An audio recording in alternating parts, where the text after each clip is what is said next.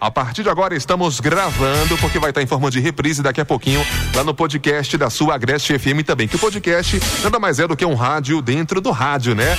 Dá para você ouvir aí temas é, bacanas lá, recorrentes da sociedade, lá no podcast. Matérias que não vão aqui, viu, para o ar na Agreste FM, vão para lá no nosso podcast. Por isso que fala-se que é um rádio dentro do rádio, né? E a reprise de alguns tópicos importantes, como Mente Sã também. Daqui a pouquinho vai estar tá lá.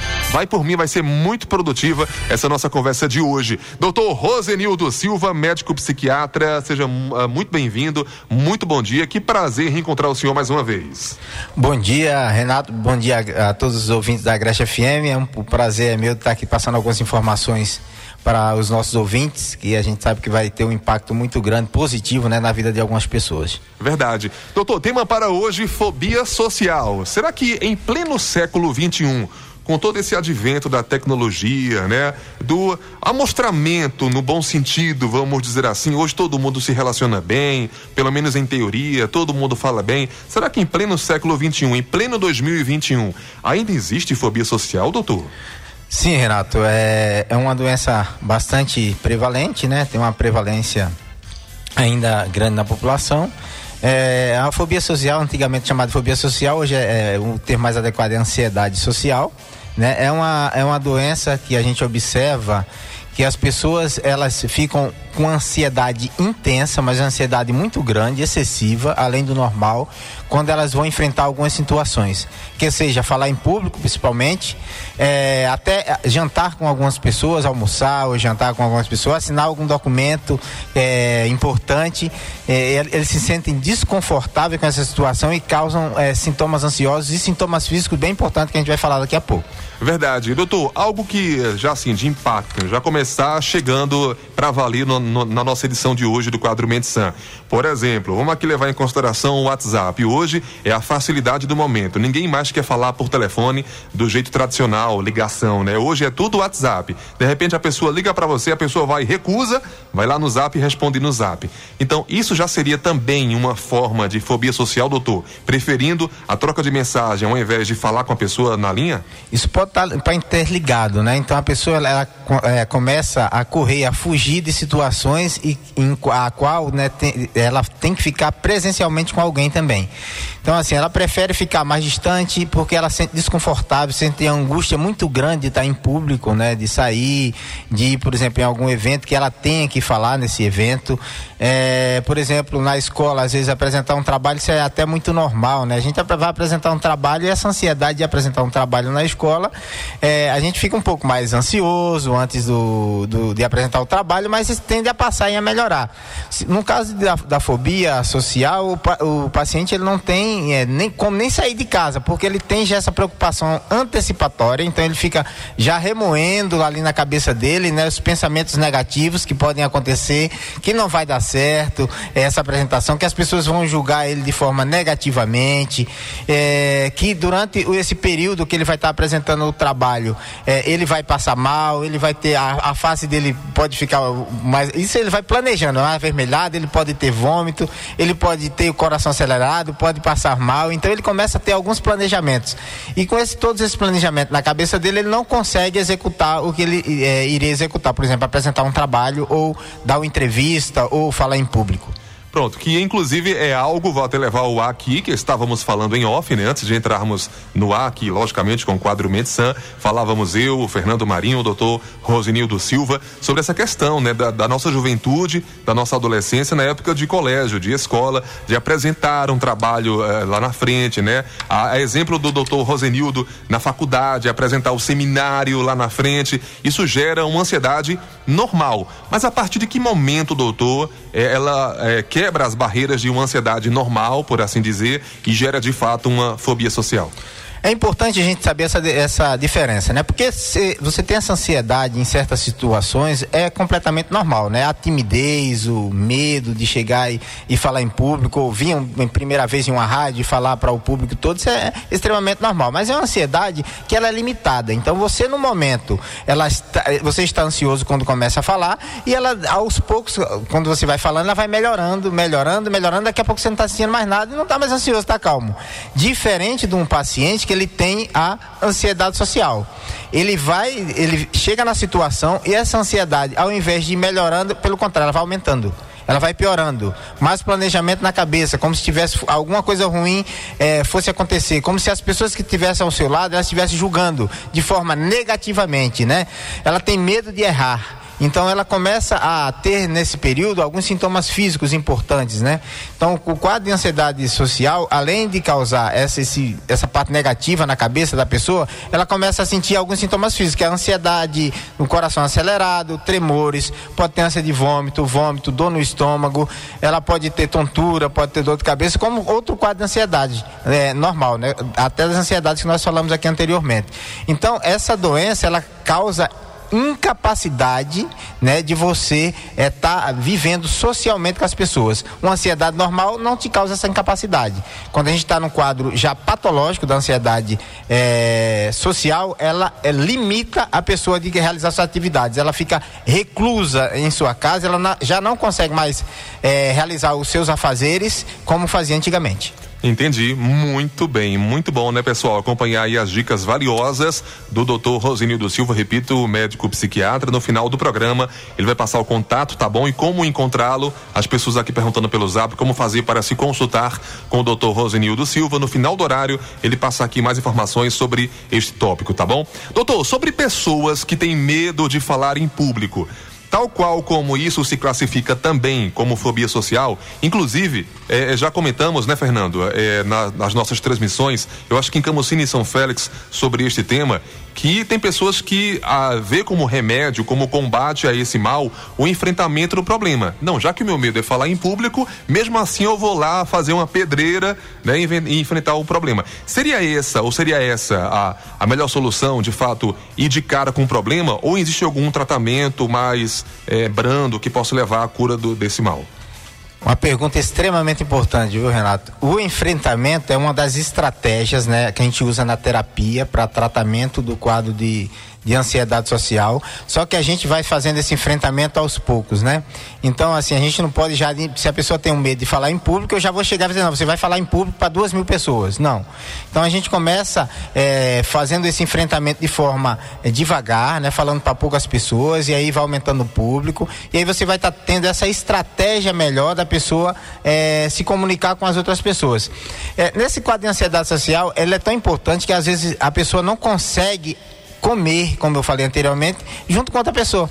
Ela não consegue marcar um encontro, por exemplo, amoroso, né? Ela vai, vai lá para conhecer o rapaz, a moça ou o rapaz conhecer a menina, ela, ele não consegue ir porque ele já começa a pensar em muita coisa negativa na cabeça que pode acontecer durante aquele encontro. Então ele acaba não dando conta de tanta coisa ruim que passa na cabeça dele. Então isso tem um impacto muito importante na vida social das pessoas. Entendi. Doutor, fobia social seria os primeiros sinais durante a infância? Pode ocorrer. Então, é, geralmente algumas crianças elas podem já começar desenvolvendo esse quadro desde a infância. Inclusive, ela tem uma associação grande com a parte da hereditariedade também. Então, é, principalmente as, os parentes de primeiro grau, não, os pais, os irmãos, é, mães. Então, os parentes de primeiro grau, principalmente, podem levar a ter é, algum quadro, não só de, de ansiedade social, mas outros quadros de ansiedade. Isso pode ser hereditário. Alguns traumas importantes de infância, né? Às vezes a criança, ela foi muito. É, ali é, presa em algum lugar, não, não foi muito, foi, ou seja, ela foi muito exposta em alguma situação que ela não queria fazer, por exemplo, e aí esses traumas de infância podem levar a esses quadros futuros de, de um quadro de ansiedade social também. Doutor, e um quadro vice-versa? De repente o cara é super desenrolado, é assim, um Fernando Marinho da vida, e aí quando chegar aos trintão, é, deu para trás. Acaba virando um cara travadão de falar em público, gerou fobia social. Pode acontecer também? Pode acontecer. Às vezes nem sempre isso veio da, da infância. Ele pode ser, ser um quadro que é desenvolvido na adolescência ou na fase adulta. Então, é como outros transtornos ansiosos, é, esses, esses transtornos ansiosos a gente não tem uma data marcante para começar. Então, ele pode tanto desenvolver na parte da começar na infância ou desenvolver na adolescência, ou pode também ser desenvolvido na, na fase adulta também. Doutor, quais são os impactos da fobia social na vida profissional, na vida familiar e, como o próprio nome já sugere, na vida social também? Na vida familiar, social, até no trabalho, é, é, muito, é muito impactante, é uma doença que, na realidade, você fica isolado, né? Você tem medo de enfrentar situações. Então, se você trabalhava, você já evita, né? A gente chama do evitativo, evita ir ao trabalho. Você evita ir na escola, evita encontrar uma pessoa nova, porque isso causa muito sofrimento para a pessoa que está passando por esse quadro. Então, muito sofrimento, muita angústia e realmente causa muitos sintomas físicos. Então, é um impacto grande, tanto na vida familiar, que ele já não consegue mais conviver com, é, com a família ali, né? Vamos sair para uma praia, é, vamos viajar para um sítio, é, vamos para algum show de música, apesar que agora não está tendo mais show, mas nesse momento de pandemia, mas também tem esse impacto. Esse impacto na escola, no desenvolvimento da faculdade, né? No, no, na escola em si, né? No ensino médio, fundamental. É, e no trabalho também tem um impacto muito grande, porque é uma doença que traz muito sofrimento e incapacidade para a pessoa que está passando pelo, pelo o quadro de ansiedade social. Doutor, será que o despertar de uma fobia social de forma clássica seria realmente na adolescência?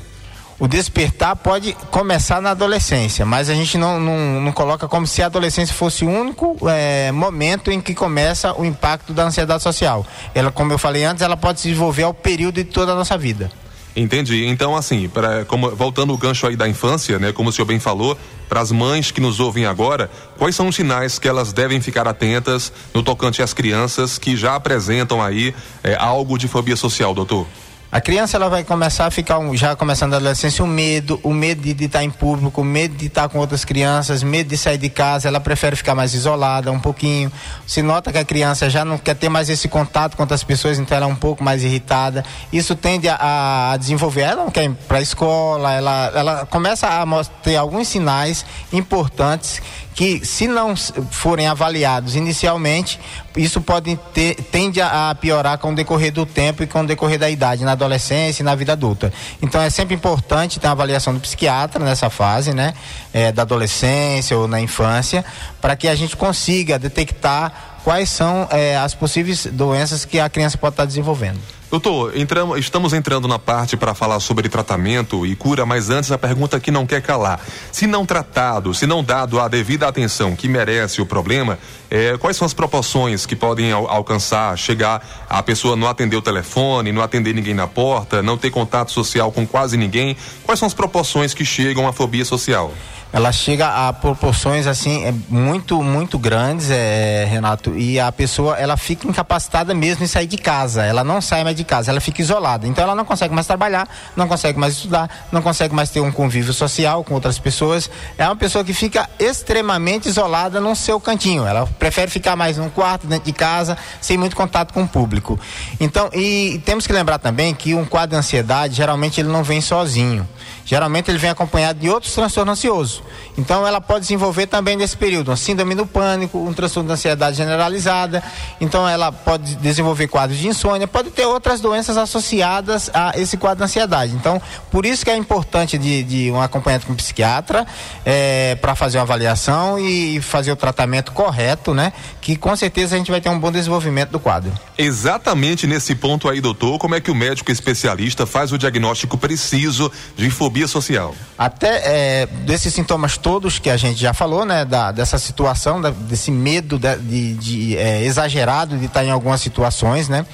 É, preocupação é, excessiva, principalmente antecipatória, como se fosse mostrar alguns planejamentos da cabeça de coisas negativas. Então tem uma coisa importante que é a evitação. Então ela evita ir nesses lugares, então ela não vai, não sai, não vai, não, não, evita falar em público. Então aí é, e aí o psiquiatra ele tem que avaliar esse paciente, né? Ver se ele fecha o critério para ansiedade social e, e é, automaticamente a gente tem um tratamento para isso. Vamos lá, agora sim, falando sobre tratamento, o, o, princípio é esse, doutor. A gente quer saber, tá? Fobia social uh, que gera ansiedade, crise de pânico e tantas outras doenças acumuladas, acumulativas, como queira, é, tem cura, doutor? Sim, a gente tem um controle, um controle bem da doença, né? Tem uns pacientes que a gente consegue manter e levar esse paciente para a vida dele rotina normal, levar ele voltar às atividades escolares, voltar é, à atividade de trabalho, a, a voltar ao público. E a gente tem uma associação importante nesse tratamento que é a psicoterapia junto com a medicação, com, com medicamento, né? Que são os antidepressivos usados principalmente naqueles quadros que está impactando muito na vida é, futura e diária do paciente. Então, é geralmente um tratamento em conjunto, psicoterapia com antidepressivo. Doutor, muita gente pode confundir perfeccionismo. Seria a mesma coisa de fobia social, já que as pessoas têm medo de se relacionar com medo de alguma falha ou de algum imprevisto acontecer? está relacionado ao perfeccionismo. Então, é, inclusive, um dos tratamentos é, da, da patopsicoterapia é a gente tentar diminuir esse perfeccionismo, porque ele é um medo muito grande de errar que ele tem. Então, ele sempre tem que fazer as coisas tudo muito certinha. Então, a gente trabalha, o, o paciente que tem essa ansiedade social, ele é bem perfeccionista também.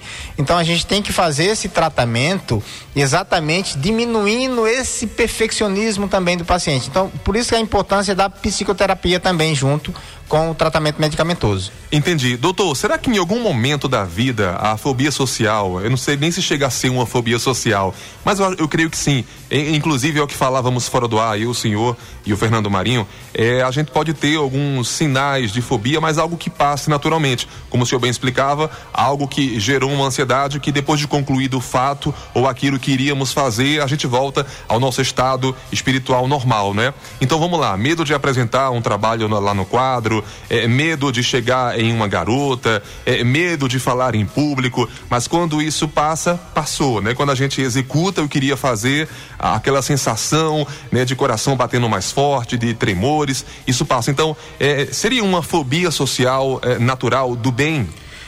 É, a gente poderia falar como uma ansiedade normal, né? Seria uma ansiedade normal que todo ser humano tem. Ter ansiedade é normal, né? Mas numa proporção que não seja patológica, ou seja, não comece a essa ansiedade patológica, ela começa a ter impacto na sua vida diária, na sua vida social, no trabalho e na escola. Então, assim, a ansiedade normal, você passa pelo quadro é, da ansiedade, por exemplo, como você bem falou, conhecer uma menina, falar em público, e você fica ansioso, o coração um pouco acelera um pouco, tem essa, aquela sensação mais ruim de ansiedade mesmo, mas depois que acaba aquilo ali, passa, tudo melhora. E, e ela não tende a crescer quando você está num, num problema, tá, tá falando em público, por exemplo. Ansiedade social não, ela tende a aumentar quando você começa a falar.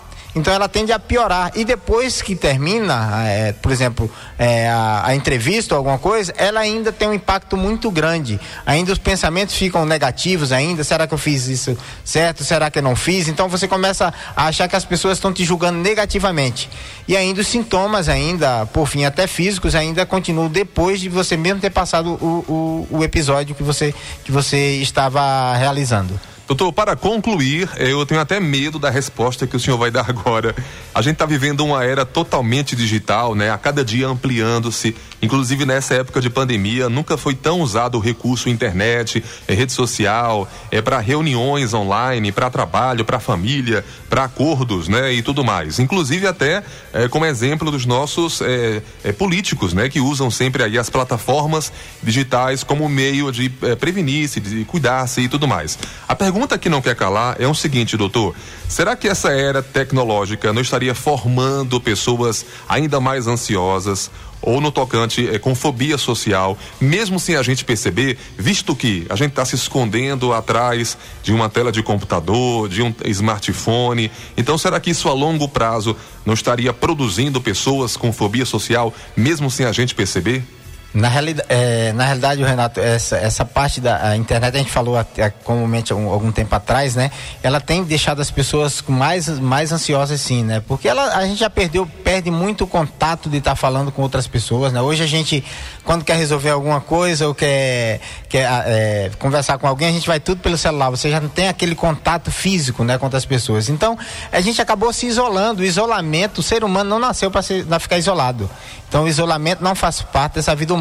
A gente precisa de contato, contato com as pessoas, largar um pouco mais o celular.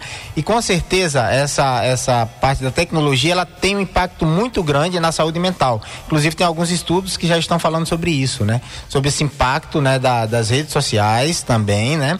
É, inclusive com alguns outros transtornos é, psiquiátricos, que a gente pode falar mais para frente aqui em outras entrevistas.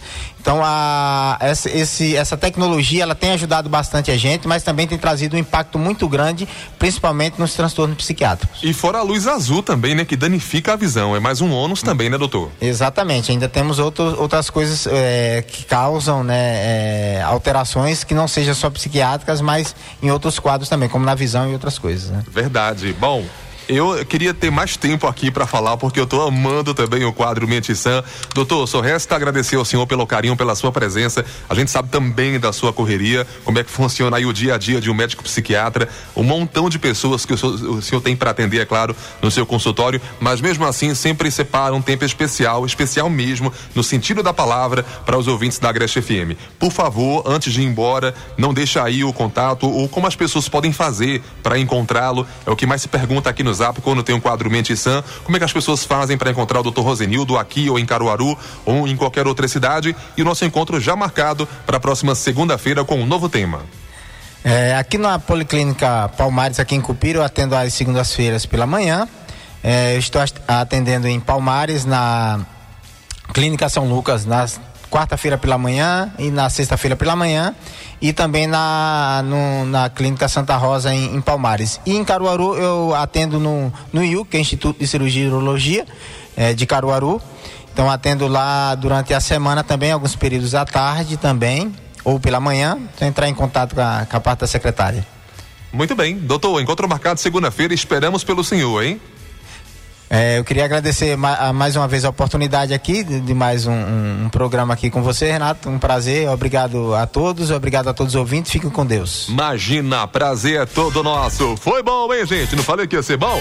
Próxima segunda-feira ele estará de volta com um novo tema, quadro Mente Sã. E por aqui vou encerrando também minha participação junto à Rádio Agreste FM. Amanhã tem mais, hein? Geração 89. Vem aí, Valderlin Santos. E mais uma edição do programa O Agreste Reclama. Beijo no coração, valeu, pessoal. Você acabou de ouvir o quadro Mente Sã com o Dr. Rosenildo Silva aqui na Agreste FM. Até a próxima.